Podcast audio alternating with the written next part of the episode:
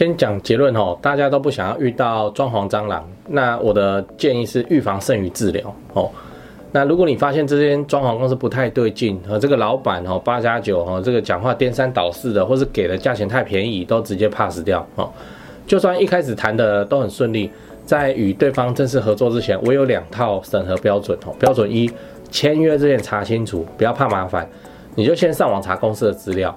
哦，那去看看他公司附近地址，这个是不是正常营业啊？哦，这个会是帮你省去很多事情。好，那标准二，合约这三点没有列，你就不要签。哦，第一个，非特殊原因不能涨价；第二个，详列使用过的材料跟规格；第三个，验收通过后才会付款。只要其中一项不过关，那你就不要跟他合作。如果你想要知道更多买房装潢的大小事，记得关注加按爱心。我是买房阿元，提供你买房的实用建议，不买吃亏，也不买上当。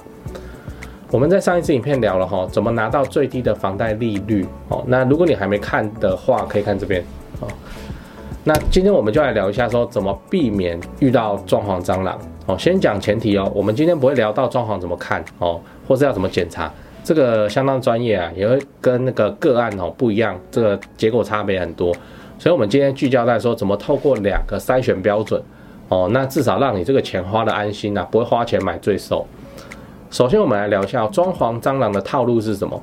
装潢蟑螂你应该有听过哦，就是这种，你看哦，这拿了钱，事情做一半就可以跑掉哦，或是不断的叫你去加预算的缺德公司。那你要避免遇到装潢蟑螂，最好的方法就是事前你就不要去贪小便宜。他们的套路通常都是这样，就是低价诱惑你签约，人家报两百，他只要一百五哦，然后跟你说说啊，因为他跟那个上游厂商有熟，可以拿比较便宜等等。那这种就很骗呐，明明可以多赚，为什么不赚？哦，那因为他就想要敲你这条大条的、哦，所以等你下定以后。啊，那个嘴脸就会跑出来了。先做两天，各种理由开始，不是材料涨价，是找不到工人哈，不加钱的话，他没办法做。哦，那你也没办法住。啊，房贷你又在，啊你，你现在人哈，这个房子还没好，你还在付房贷哈，甚至还在租房子。啊，这个紧张是你在紧张啊，他又没差哦。那最后哦，直接叫你加加加，东加西加加，一路给他加到两百五哦。啊，你裤子都拖一半了，你也拿他没辙哦。那另一种常用的做法是偷工减料。就他把那个料啊都换成了很烂啊，或者减少用量来降低成本。反正油漆漆上去之后你也看不出来。这样一来啊，施工很快哦，又省成本。这省下来的钱全部都会进他自己的口袋。反正他也不怕被你抓到。如果你跟他抱怨哦，他就跟你说哦，他可以修补或重新施作哦，额外要钱哦，就这样。你看哦，这个哦，就是人家只是没有做好而已哦，你也没办法告他诈欺。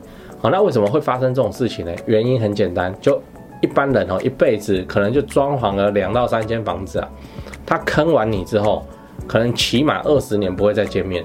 当然就是给他敲下去啊吼。所以这个装潢蟑螂吼才这么敢，才一直都存在。就算你说你要把它公布到网上，他也没差哈。这个公司哈就重新开一间，换个名字，这样就好了。好，那我们要怎么避免装潢蟑螂呢？老实说，你要怎么样规避跟防范哈，这都很有限。呃，俗话说哈。这个只有千日做贼哈，没有千日防贼的，所以你不可能每天都跑去巡啊。那预防大于治疗哈，我会建议你在签约之前就看清楚这个公司到底是真的还是假的。那签约的时候要把合约写清楚，例如你在签约之前就要先查清楚对方是谁哦。那是不用查到对方的祖宗十八代啊哈，但是你看他的 Google 哈，这个网络上的室内装修登记资料，那查一下这个公司成立的时间好跟地址。那、如果他跟你说他已经做很久，结果你一查不是去年才成立的吗？哦，那这个就很有问题哦。现在处女膜都可以重建了，换间公司的名字哦更简单，这个只是第一步哦。哦，那接下来你最好去看一下它的营业地址在哪，看一下是不是真的有开，还是幽灵公司哦。就你查他的地址，发现是个民宅啊，这这也不是一个装修店面这样。哦，那或是你去找附近的婆婆妈妈聊天，说，哎，这间这里有一间公司，你们知道吗？哎，这个老板人怎么样？哦，这种婆婆妈妈，哈，他如果他知道，他就跟你讲，哦，嘴巴甜一点就好。那这种事情虽然做起来麻烦哦，可是这大钱啊，装潢大钱啊，哦，这可以省去你后面很大量维护的时间，哦，维权的时间跟金钱这样。那如果这一关过了以后，你就可以准备签约，哦，那签约的时候要注意合约里面以下三点有没有写？哦，第一不能乱涨价，啊，这个用词不一样啦，但意思就是不能乱涨价。哦，除非是通过你同意的合理的调涨，否则都可以直接拒绝，并且去做退款的处理。第二个，用哪些材料？哈，要在合约中详细的列清楚，会使用哪些规格的材料，多少分量，内容是越清楚越好。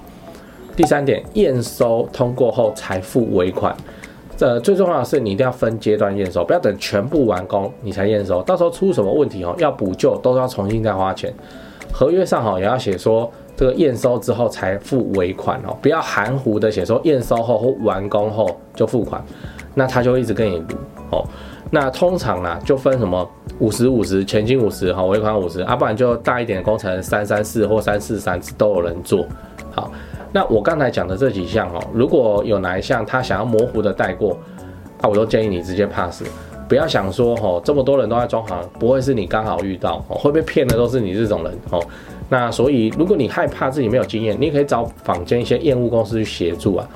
你就问他们有没有长期配合 OK 的啊？那他们就有口袋没案就会跟你讲哦，花钱消灾还是最安全的哦。那另外哈也是要记得说，每次去验屋都要拍照存证。这种装潢蟑螂哦，他骗的就是你不够专业。所以如果呃你让他觉得哦你不好搞啊，你也是有点懂行哦，那不好骗哦，骗起来成本很也会很高。那他在乱搞之前，他会多想一下。啊，讲完了哦。那我们再复习一下装潢之前要注意的两件事情。第一个，装潢之前哦，查清楚公司资料。第二个，签约的时候把合约写清楚哦。诶，不能乱涨价啊，用什么材料跟验收通过后才付尾款哦。这三项只要是有哪项被模糊带过的，那你就直接 pass 哦。如果你有其他避免遇到装潢蟑螂的方法，也欢迎底下留言跟我分享。哎，那想知道更多从租房到买房要注意的事情，就请订阅加按赞加分享给朋友看哦，你也可以加我的 LINE 问我问题，我放在资讯栏。我是买房阿元，你以后买房子会用到。哎，我另外讲一下哦，就是如果你看这支影片，你都看到现在了嘛哈。如果你的房子有在高雄市区哦，你要装潢或者要干嘛啊？不然你你加我的 LINE 啦哈，我直接推荐给你，就是我们自己哦，哇，好几间也都是他们弄的，配合很久。超久了，好几年了，对啊，啊，那那个名字我就不讲了哈。但那个我们房间呢，就直接传闻他们家这个装潢公司就叫投资客的好朋友哈。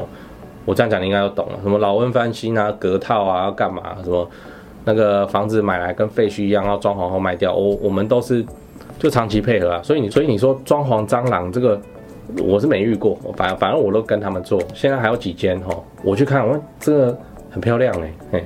啊，这个价钱也也很合理哦，所以推荐给你，房子在高雄市才用得到哦，也就这样，好。